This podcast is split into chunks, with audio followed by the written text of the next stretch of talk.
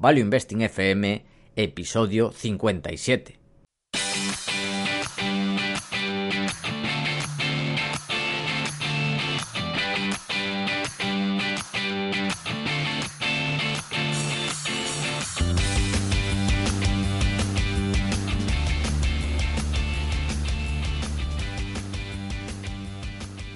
Hola, soy Paco Lodeiro. Bienvenido a Value Investing FM, podcast semanal en el que te ayudaremos a sacarle partido a ese dinero que tanto cuesta ganar y ahorrar. ¿Cómo? A través del método de inversión más seguro, sensato y rentable, el Value Investing. Te recuerdo que si quieres empezar a sacarle partido a tus ahorros y no sabes por dónde empezar, tienes a tu disposición mi curso gratuito de introducción a la inversión en bolsa en la web www.academiainversión.com. Y yo soy Adrián Godás, colaborador de Academia de Inversión y fundador de Hacia el Danubio, el único blog donde encontraréis temas que van desde Dostoyevsky hasta minas subterráneas en el Congo. Esta semana ya tenemos nuestra mítica sección de resumen del mes, donde hablamos distintos temas desde el punto de vista personal, lecturas, proyectos y noticias de enero. Pero antes, importante, algo muy gordo que se avecina.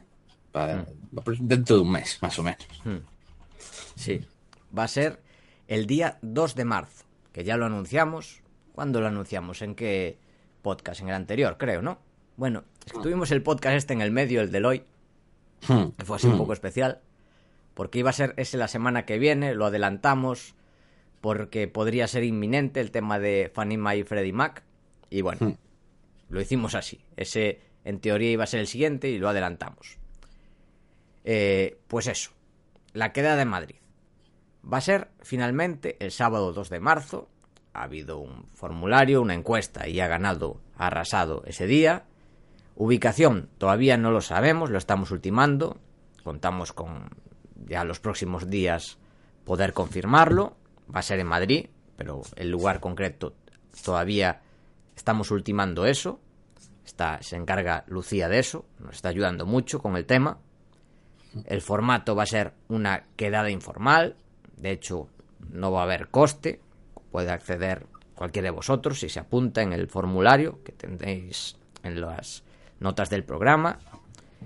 Y el horario va a ser en principio de 5 a 9, ese sábado, 2 de marzo. Y ya hay apuntadas 54 personas, o sea que vamos a ser bastante gente va a ser algo interesante. Y nada más. Si te animas, pues eso, apúntate para tener nosotros una idea de cuánta gente va a ser. Y eso es todo. Va a estar interesante, ¿no, Adrián? Por supuesto. Y al final de la bueno, del evento, gritando todos minas, minas, minas. Vamos a sortear una tonelada de uranio. Oh, Dios mío. Ojalá. un barril de yellow cake. Hmm. Bueno, después de anunciar esto, seguimos con la estructura de siempre. En primer lugar, la parte personal.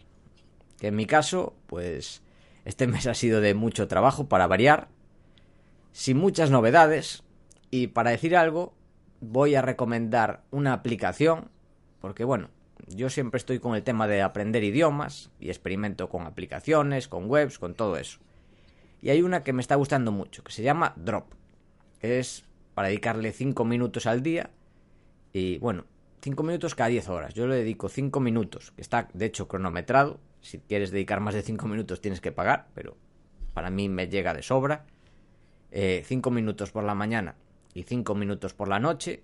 Y para aprender palabras yo estoy aprendiendo muchísimo. He experimentado con muchos programas, muchas aplicaciones y me está yendo muy bien. Se llama Drop. Hmm. Y nada más, Adrián, ¿tú qué tal? ¿Qué has hecho? Yo, pues muchas minas, mucho ir al subsuelo. Pero aparte de eso, como siempre, eh, básicamente mi mes ha estado marcado porque tuve, sigue teniendo los exámenes, como en diciembre, varios exámenes, y ahora a fin de esta última semana la vuelta a clase. Bueno, ¿Qué conclusiones sacar? Pues ha sido bastante equilibrado, algunas suspensas, algunas aprobadas, muy bien todo. Y bueno, las clases pintan tan aburridas como siempre. Sobre todo las que más me fascinan son las que son una chorrada, pero el profesor cree que son importantes. Uf, eso siempre tiene que haber. Eso siempre pasa. y, hay, tengo bastantes este cuatri de ese estilo. Y bueno, a ver cómo va la cosa. Pero vamos, la mitad son repetidas entonces. Por ejemplo, en Derecho en Coruña, la más complicada de aprobar era Historia del Derecho, que en otros sitios suele ser de las más fáciles. Aquí eran dos libros, pero dos tochazos en plan de 800 páginas, que tenías que saberte todo, básicamente. Obviamente, escritos por la catedrática, como no. Y claro, Y claro, eran exámenes de 10 preguntas que no podías tener ninguna mal, o sea, ninguna podías tener un cero. Te podía preguntar cosas que salían en un pie de página. O sea, era algo absurdo la, la complejidad del examen. Hmm. Y bueno, es lo que suele pasar. Que no digo que no sea interesante, es muy interesante el tema de la historia del derecho, pero hacerlo la, la asignatura más complicada porque sí, o sea, dificultando el aprobado de forma así artificiosa, pues en fin. Pero sí, suele pasar. Hmm. Y bueno, ya, ya veis que nada especial. Sí. Y ahora Paco nos va a comentar un poco sus... Pasamos a las lecturas. Sí, mis lecturas, que a lo que me he dedicado es a leer o a repasar libros de marketing y emprendimiento. Estoy preparando los procesos para el, negocio de marketing y para eso, bueno, estoy repasando libros que ya he leído. Me está gustando mucho el que me recomendó Iván, el de Expert Secrets de Russell Bronson, que tío no me gusta como vende, es muy americano, pero el libro en sí está, tiene partes muy muy buenas. También he repasado Your Move de Ramit Sethi y En 100 años todos muertos de Joan Boluda, que de este año son los que más me han gustado, porque son de marketing, pero muy centrados en la parte online. Y me gusta, están muy bien. Son los tres, pues para mí, de los... Joan Boluda, bueno, es mi referente en España. Ramit Sethi posiblemente en Estados Unidos y Russell Bronson pues es a día de hoy uno de los más exitosos también por su marketing más agresivo a nivel mundial. Y bueno, pues esto es a lo que me he dedicado en, bueno, con relación a las lecturas. Tú, Adrián, ¿qué tal? Hmm. Pues yo he leído muchísimo, muchísimo. He leído dos libros de commodities de Peter Sainsbury, que tiene un blog muy bueno sobre commodities y también está en Twitter. Y me leí sus dos libros, que son mm, básicamente es algo así como 50 cosas que tienes que saber de commodities. Y otro se llama Crude Forecast, donde habla de porque hacer predicciones en general en commodities suele salir, bastante mal.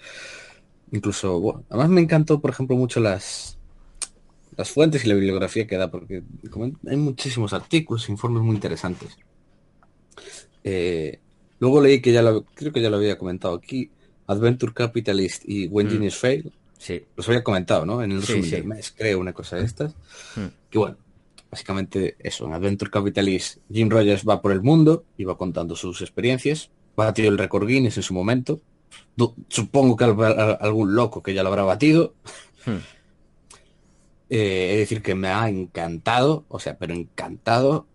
A ver, porque es enero, pero seguramente yo creo que ya puede ser hasta uno de mis libros del año. Así te hmm. lo digo, de tanto que me ha gustado. De verdad, me ha encantado, porque además cuenta un montón de reflexiones sobre, por ejemplo, sobre las fronteras, Mm, sobre ciertos países, cómo avanzan o cómo no. Le digo, uff, luego las, las puñaladas que mete a ciertas cosas como las ONG en África, uff, me encanta, me encanta. Hmm. Eh, y When Genius Fail, como cuenta el Rise and Fall del Long Term Capital Management. El típico, un fondo que llegó a tener, creo que era un trillón en total en derivados. Mi madre. Fue, fue muy heavy, muy, muy, muy bestia. Que por cierto, el libro que estoy leyendo ahora, eh, bueno, luego lo comento, unas cosas que hace además es criticar esto. O sea, porque también es quant, pero critica el método del long term. Básicamente por las mismas conclusiones que yo ya había dicho aquí. En plan, este es apalancamiento, mm, teóricos que no, han trabajado en la realidad en su puta vida. Y es increíble eso lo digo comento ahora. Y por cierto, que no lo comenté, compré un libro que no, de momento no lo voy a leer, que se llama Cuando los físicos asaltaron los mercados, de James Owen. Que, Ujú. bueno, tratará algo similar. Pero bueno, me dio.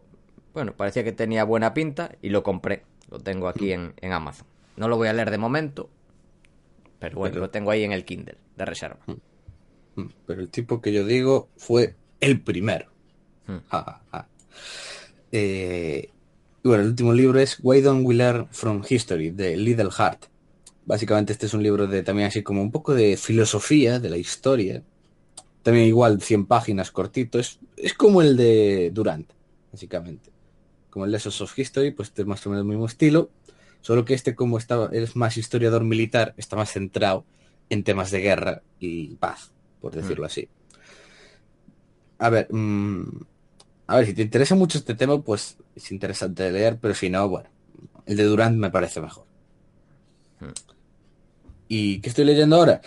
Estoy con Energy and Civilization de Václav Smil, que bueno, salvo que seáis unos frikis de la energía y de ciertos de estos temas, no lo leáis, porque es súper técnico. eh, súper técnico, hay un montón de paja.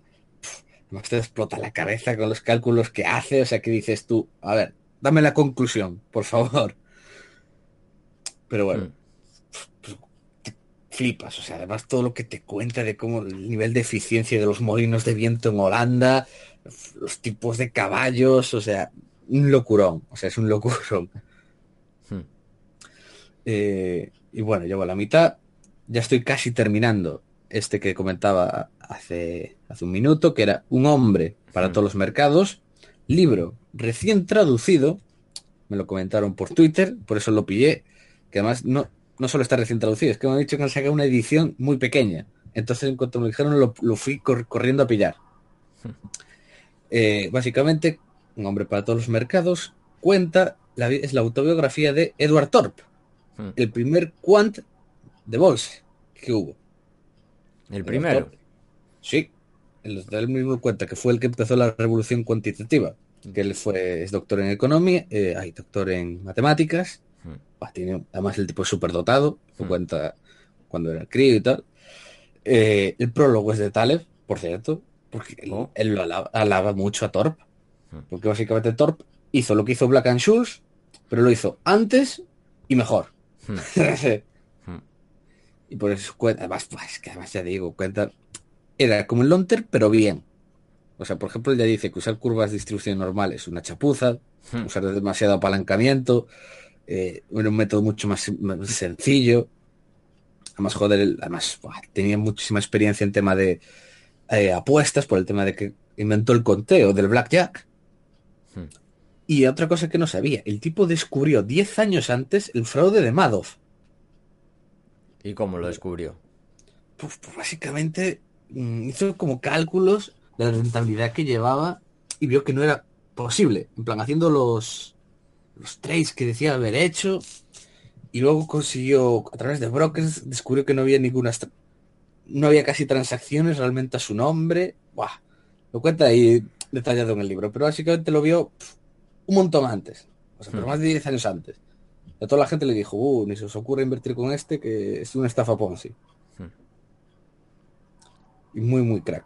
Hmm. Eh, ya digo, el libro me está gustando muchísimo, muchísimo. Me parece un libro fundamental para estudiar, en general el TORP, en general para cualquier tipo de inversor, me parece increíble.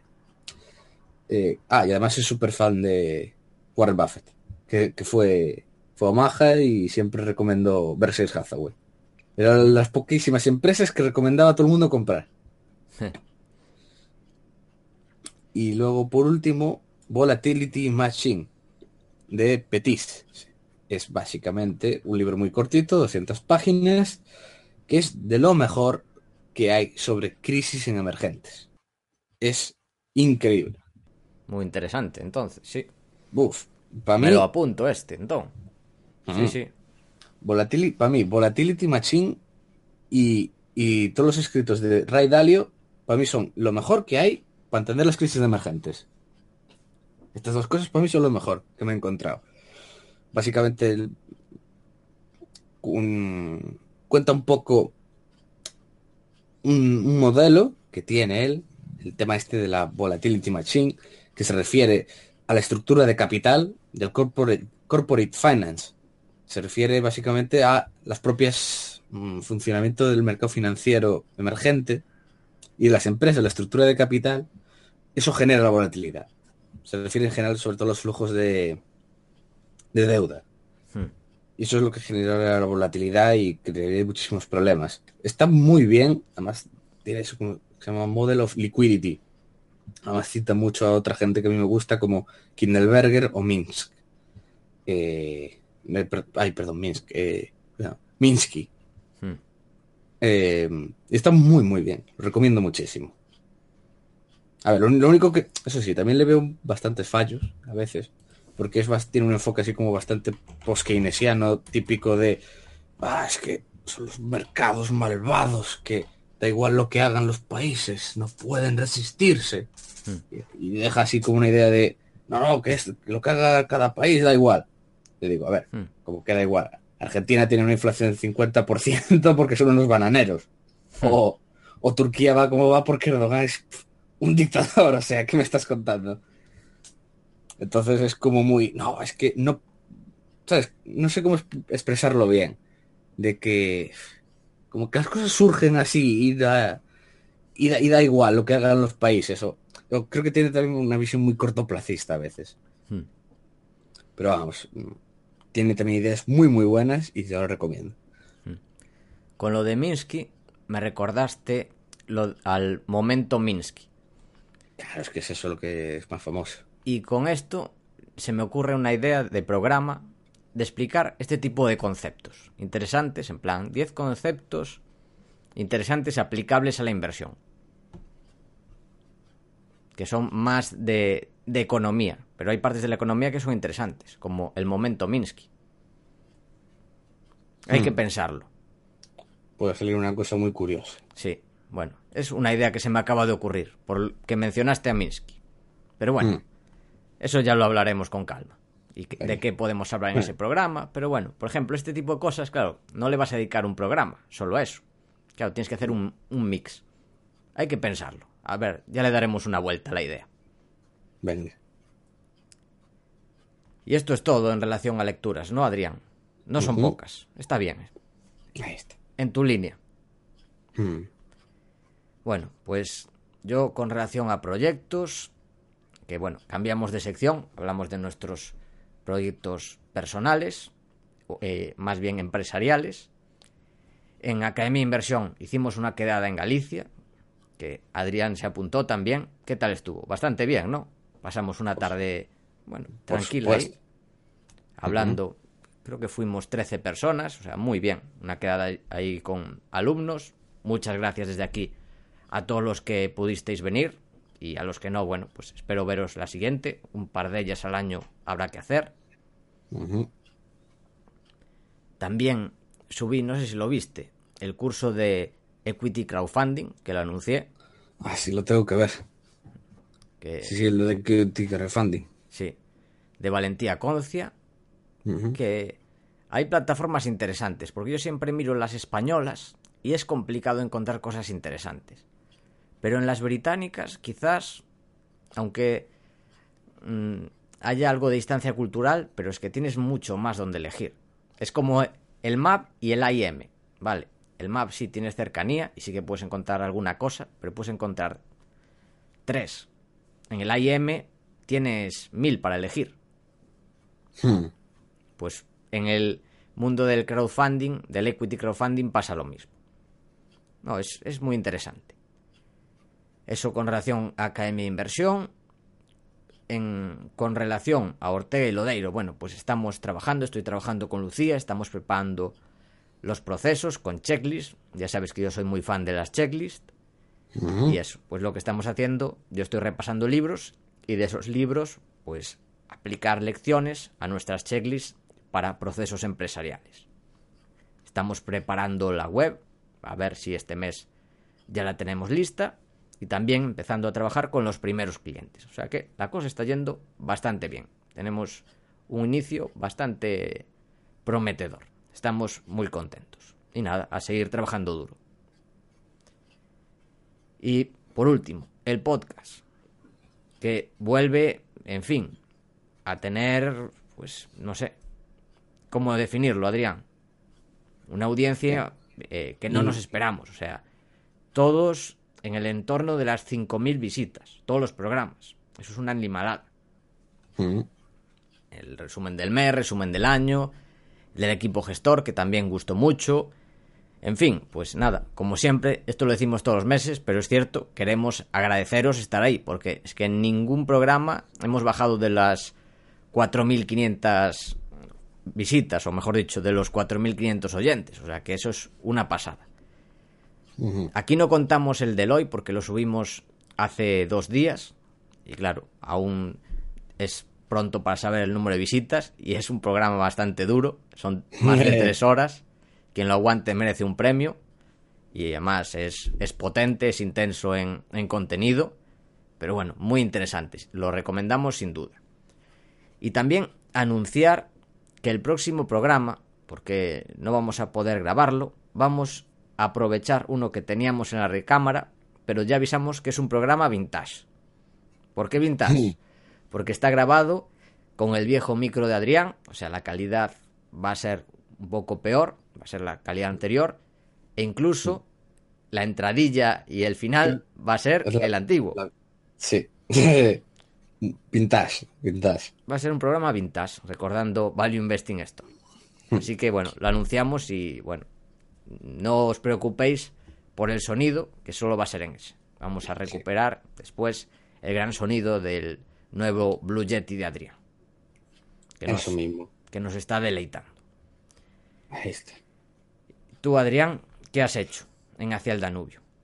Ah, pues simplemente comentar un poco que saqué un artículo este mes de enero que se llama Cuando un minero conoció a un publicista, donde hablo del mercado de diamantes. Cuento un poco la historia del mercado eh, y bueno, un poco cómo está también la demanda, y en qué se basa, ciertas tendencias, como por ejemplo que mm, se está centrando mucho en las self-purchases, ¿no? en las compras que mm. la propia mujer se hace a sí misma. Por ejemplo, en China está incidiendo mucho en eso, porque es muy típico las mujeres de unos 30 años, como ascens, cuando ascienden o, cosas así, se lo compran en plan como de, me lo merezco. Y se está centrando muchísimo en eso. Y si tú ves campañas de Tiffany's, de Beers, todas estas, verás que son anuncios centrados en una. ponen casos de mujeres individuales de éxito. Claro, es que ahora cada vez hay más mujeres con capacidad para comprar estas cosas. Antes, pues eran los hombres los que ganaban más dinero y claro, la policía estaba centrado en mujer. Convence a tu marido para que te compre un diamante. O marido, cómprale un diamante a tu mujer, que se lo merece. Ahora la cosa cambia, ahora la mujer ya tiene dinero y muchas mujeres, eso, con 30 años, pues ya está ganando una pasta y pueden comprarse su propio diamante. Y ya digo, además comento las minas, que son súper rentables, las minas de diamantes. Y bueno, un poquito así sobre la importancia que ha tenido el marketing en todo, para crear el sector. Y nada más. ¿Y qué, Adrián? Proyectos empresariales, de momento no comentas nada. Yo tengo que mm. comentarte una cosa, te lo comento después del programa. Una idea que se me ocurrió. Yo creo que te puede gustar, que te puede encajar bastante bien. Paco siempre me cuenta cosas de estas. Sí. vale, pues la comentamos luego. Luego la comentamos. El, tema, te parece? Temas del business. Eh, y por último, tenemos que hablar un poco de las noticias del mes. Hmm. ¿Qué ha pasado este mes, Paco? Bueno, en primer lugar, lo último que ha pasado, pero lo vamos a contar de primero, es que empieza la temporada de resultados. Y aquí es lo bonito, la volatilidad. ¿Qué ha sucedido de momento? Pues, por un lado, los resultados o la empresa que más ha arrasado ha sido Facebook. Bueno, no es la que más ha arrasado, habrá, ha habido más, pero de las grandes, de las que seguimos, es Facebook, crecimiento del 39% del beneficio neto, que se dice pronto, aumentan los usuarios diarios, mensuales, En fin, todo bien. Quizás la parte mala o menos buena es el aumento del CAPEX y la parte de los flujos de caja. Por, bueno, diversos motivos que habría que analizar, pero en general, pues hombre, fue una arrasada y ya el mercado lo reconoció haciéndose un... ¿Qué se hizo al final? Un más 12%. Por ahí. Por ahí. O sea, una animalada. En un día, una empresa que es de las más grandes del mundo. Bien. Otros resultados. Apple. Que no han sido espectaculares, pero ¿qué sucedía con Apple? Que el mercado era muy pesimista. Y los resultados, aunque cayeron los beneficios y las ventas, sí que subió el beneficio por acción, porque la compañía ha estado recomprando. Por la parte peor, digamos, ha sido la, la caída en China y la caída en iPhone, pero por todo lo demás, porque Apple no es solo iPhone, todo lo demás lo ha hecho muy bien. De hecho, algo que se le criticaba mucho a la empresa es que los beneficios y los ingresos se centraban mucho en el iPhone. Ahora es una compañía mucho más diversificada. Eso sí, el iPhone sigue en el centro. En fin, gustaron mucho y creo que ese día subió sobre un 6%, 5,5%, 6%, ¿no? Aproximadamente. Estas son los bueno, las empresas con mejores resultados de las que seguimos. Bueno, otra que también muy buena, ¿no? Adrián, Charter. Chan, chan, chan. Que Charter, que no entiendo por qué casi nadie la lleva. O sea, la gente se monta sus películas y le gusta buscar cosas raras, pero joder, tienes a John Malone, hmm. a Tom Rutledge en una empresón tirado de precio, creciendo, ha tenido uno de los cuartos de mayor crecimiento en más de un año, más 6% en ingresos, más 15 en cash flow, y por fin se acaba el CAPEX de integrar Time Warner. Hmm. Es maravilloso. Y recomprando acciones como unos desgraciados. O sea, no me extrañaría nada de que recompraran para el año más del 10% de las acciones. Eso es lo que tiene tener un outsider al mando. Hombre. Yo solo digo, la acción está con la subida, porque se hizo un más 15. Ojo, se dice fácil. Más 15. Después de resultados, la acción creo que está a 3.40. Yo solo digo que le ofrecieron comprar la compañía por 560 hmm. y dijo que no le convencía el precio. A ver, el problema que le veo, no sé, no la he analizado. ¿Cómo tiene la deuda? ¿La tiene a tipo fijo? Supongo. ¿Y a, qué plazo? Bueno, hay que analizar las, el, el, endeudamiento. Pero si estos oh. precios creo que la voy a tener que mirar. No me queda otra.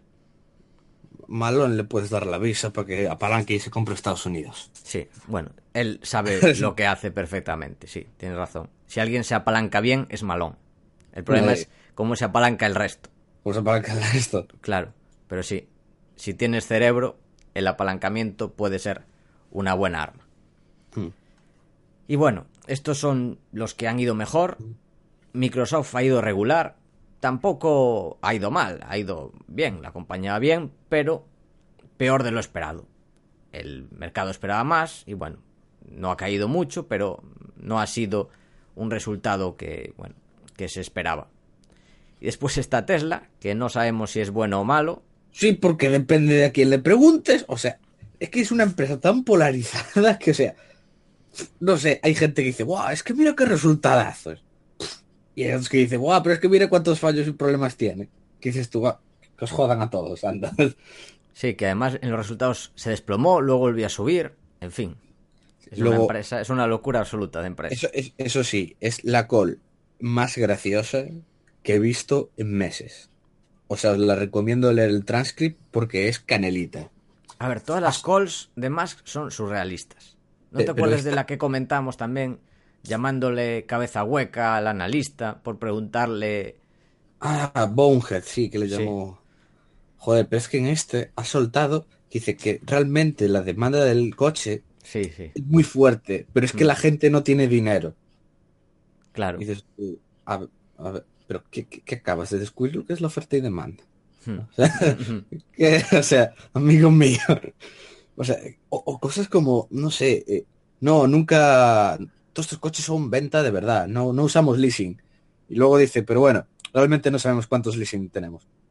Hmm. O, o- o- o cosas así. Y luego, en el último minuto, te suelta. Ah, una cosa más. El CEO dimite. ¿El CEO o el CFO? Ah, perdón, el CFO. Sí. En fin, dimite. Es- no es nada, o sea, no es relevante. si Es- lo deja caer ahí, como si no pasara nada. No pasa nada. ¿Cuántos Yo digo- CFOs lleva? ¿Pero cuánto llevaba este CFO? No sé. Medio año. Porque no sé. creo que ya había dimitido otro hace poco también, ¿no? Hace... Es que hay el último una año. Es que hay una rotación en el management que es espectacular. O sea, hace unos meses, ya te lo dije, entraron dos tipos nuevos en el board. Creo que fue el jefe de contabilidad. Ya, ya van tres en un año. O sea. Bueno. sí, Esto no es sé. bonito de ver desde la barrera. Sí, sí, ay, es que es precioso. O sea, de verdad, las cosas son surrealistas. Hmm. Como tú bien has dicho. Es que yo creo que no se puede resumir mejor. Bueno, Adrián, ¿y qué más? Además de esto, de los resultados, ¿qué ha pasado con las materias primas? Que todo el mundo se lo debe estar preguntando. que, que todo sube, todo sube. Es igual que la bolsa, pues ha, ha tenido unas subidas espectaculares. Por ejemplo, el petróleo se ha hecho el mejor enero, creo que en 10 años o una cosa así, porque se ha hecho un más 23, una, un locurón. Hmm. Eh, el oro, sobre todo, como ha habido tanta turbulencia, el oro ha subido bastante, de 1200 a más de 1300. Hmm. Y bueno, la última noticia, muy importante, que afecta a las materias primas y que sucedió la semana pasada, fue el... no sé cómo explicarlo, el Accidente. derrumbe... Sí, el- accidente, derrumbe, sí. Sí, el derrumbe de una presa en Brasil, que es una, en una mina que era de Vale, que Hmm. Vale es una minera brasileña de las más importantes del mundo, Hmm. y bueno, resulta que pues ha habido, creo que hay 300, no, 100 confirmados fallecidos y 200 desaparecidos, una cosa así, o sea, porque era muy grande, Sí, muy grande. De hecho, es uno de los grandes accidentes medioambientales de Brasil de, las últimos, de los últimos años. Y claro, era una, el hierro es un mineral que está muy concentrado en un, par de minas. Y eso ha provocado que el hierro esté disparadísimo. O sea, se ha hecho un, no sé, un más 15 en cuatro días o una cosa así. Todo muy loco. Entonces, pues bueno, eso es lo más relevante que ha pasado. O sea, dentro de lo que cabe, pues digamos que sube todo. Las acciones, las materias primas, o sea, al revés que en diciembre. Pasa un mes y pasa de caer todo a subir todo. Claro, es que ahora ya no hay crisis, ahora ya el mundo no se va a acabar. Claro. En Bienvenidos a Mr. Market. En diciembre pues viene un 2008, ahora ya no pasa nada. Claro. Bueno, es lo que pasa con la bolsa. Hay que aprovechar los buenos momentos cuando nos ofrecen ese tipo de oportunidades. Y luego también ha sucedido algo que a Paco le ha encantado. ¿Te refieres a que mi amigo, o lo que ha hecho mi amigo Pedro Sánchez, Claro, que ha dado luz verde, para quien no lo sepa, a un nuevo impuesto? Tú comentaste que le llamaba un impuesto, ¿cómo se llama? tasa Tobin. Es una tasa Tobin, que bueno, no es la tasa Tobin, porque la tasa Tobin es a toda transacción financiera. Aquí son, es el 2% a compras de acciones españolas, ya sea por españoles o extranjeros, que sean acciones de más de mil millones de capitalización bursátil.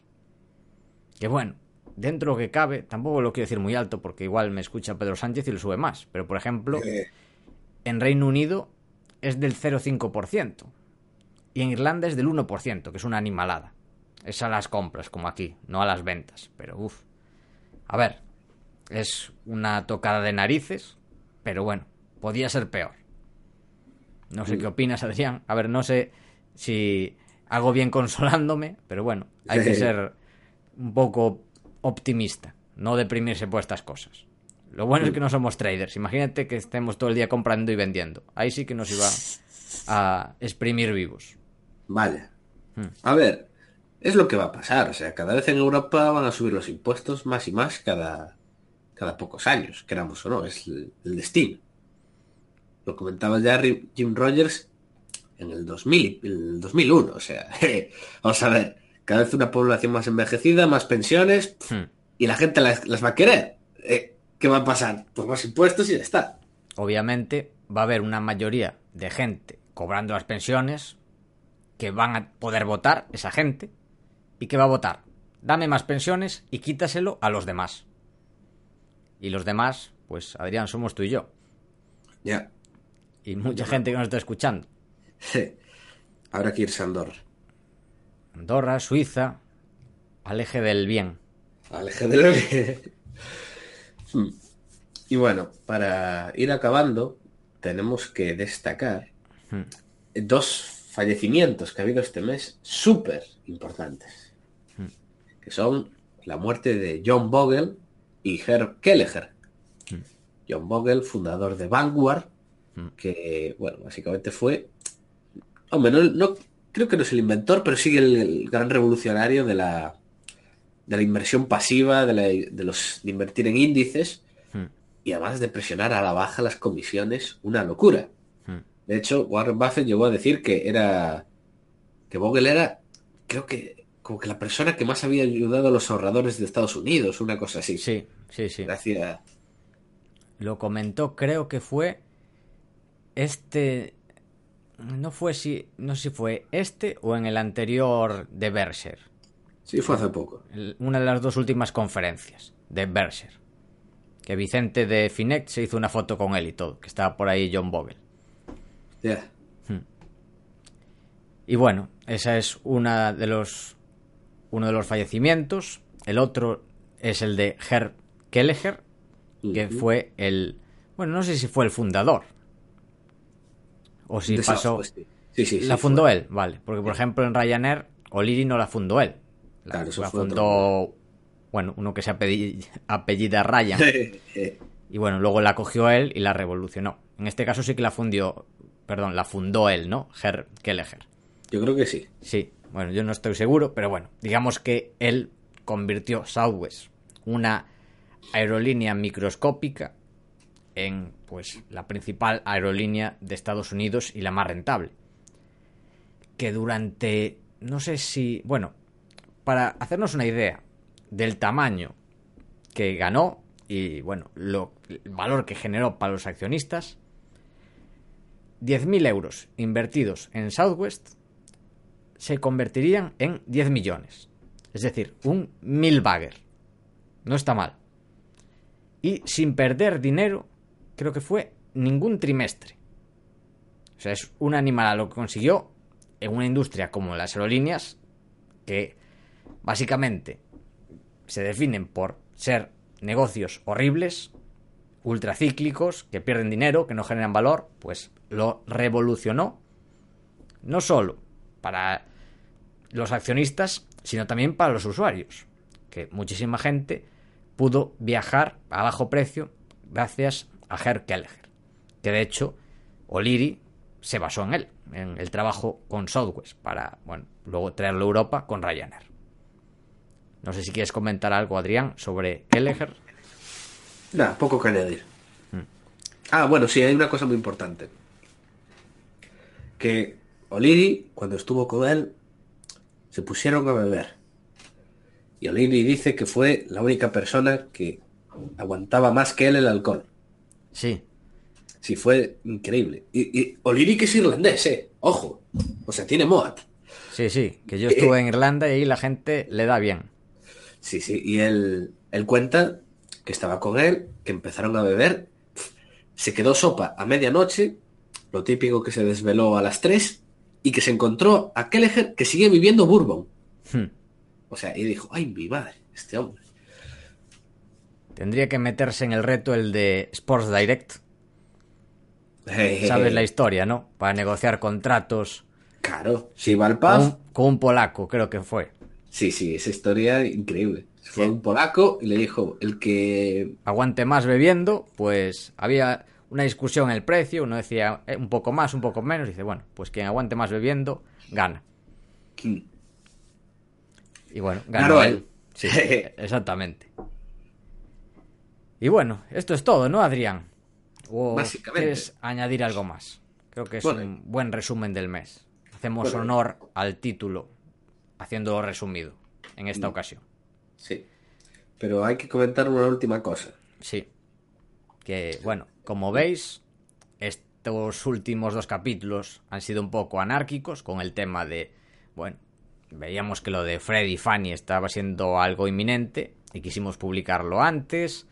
Luego también en este tuvimos un poco de problemas a la hora de grabar y por eso se está retrasando un poco, que este sería el que debería ir el domingo, pero bueno, lo vamos a adelantar porque, bueno, digamos que el de Fanny Freddy sería el de la semana que viene. Bueno, una locura absoluta con los programas. El domingo no habrá programa y a partir del siguiente ya volveremos, en principio, a la normalidad, con todos los programas el domingo. Y ahora creo que sí, que esto ya es todo. ¿No, Adrián? ¿Algo que añadir? No cintuar. Perfecto. Pues esto ha sido todo hasta la semana que viene, ya sabéis, con el programa Vintage. Esperamos que te haya gustado el programa y como siempre queremos darte las gracias por estar ahí. También te agradeceríamos mucho que nos dieras las 5 estrellas en iTunes, tu me gusta en iBox, tu like en YouTube, darle al corazoncito en Spotify, ya que ayudarás a que este podcast siga existiendo y siga creciendo. Desde aquí, Paco y yo nos despedimos. Que el valor te acompañe.